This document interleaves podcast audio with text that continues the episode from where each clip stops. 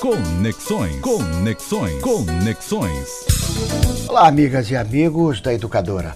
Ao longo dessa semana acontece na Universidade de Brasília a reunião 74 da Sociedade Brasileira para o Progresso da Ciência, a nossa querida SBPC.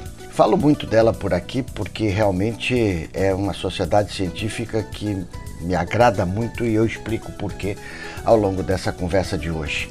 A abertura, novamente, com atividades presenciais, aconteceu no último domingo com o tema Ciência, Independência e Soberania Nacional. Tema por demais importante nesse momento na história do Brasil, quando a ciência, a cultura e a educação estão sendo tão atacadas por esse governo negacionista e que não valoriza os direitos humanos.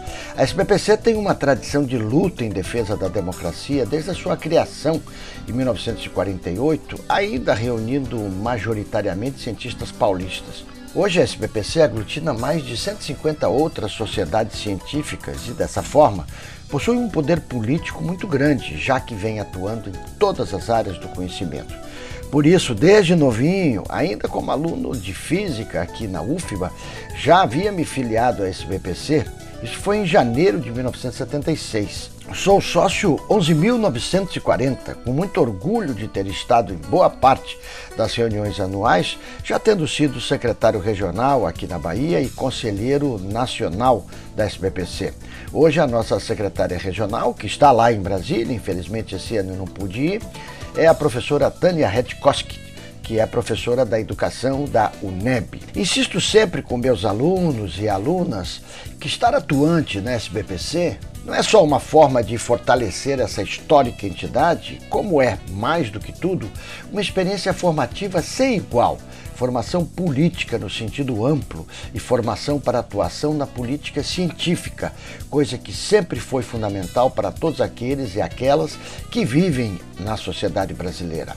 A SBPC, por exemplo, teve forte presença na elaboração da Constituição Brasileira de 88, atuando de forma intensa durante todo o período da Constituinte. Aliás, esse é o tema de um livro que foi lançado no início desta semana, a SBPC e a Constituição Brasileira. Ele foi organizado por Ildeu de Castro Moreira, que foi o presidente anterior da SBPC, junto com Bruno de Andréa Roma e Áurea Gil.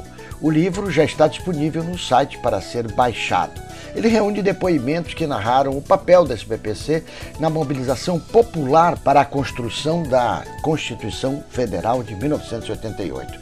Essa que está sendo tão remendada por esse Congresso e esse governo. Então, desde o último domingo e até sábado, Brasília deve se encher de orgulho por mais uma vez receber ao que sempre venho denominando como sendo a festa da ciência.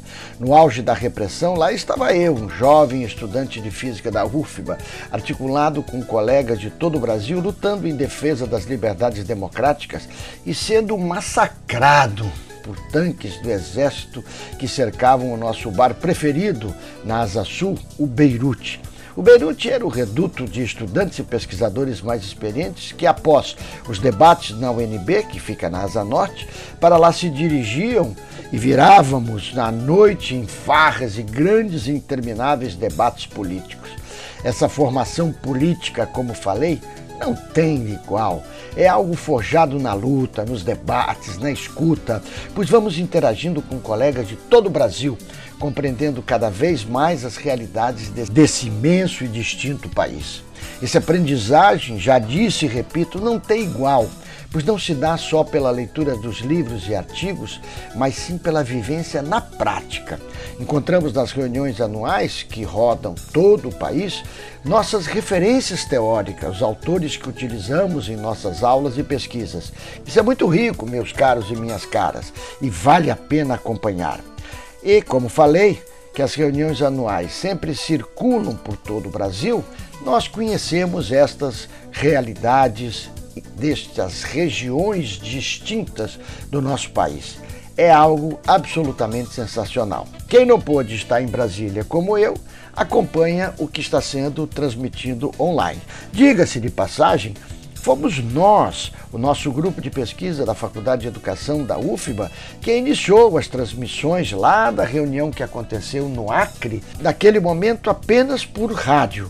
Hoje, essas transmissões se dão entre áudio e vídeo através dos canais das redes sociais. E assim podemos acompanhar tudo o que está acontecendo em Brasília daqui da nossa cidade. Obviamente, sem a vivência prática, que é o mais importante de tudo isso.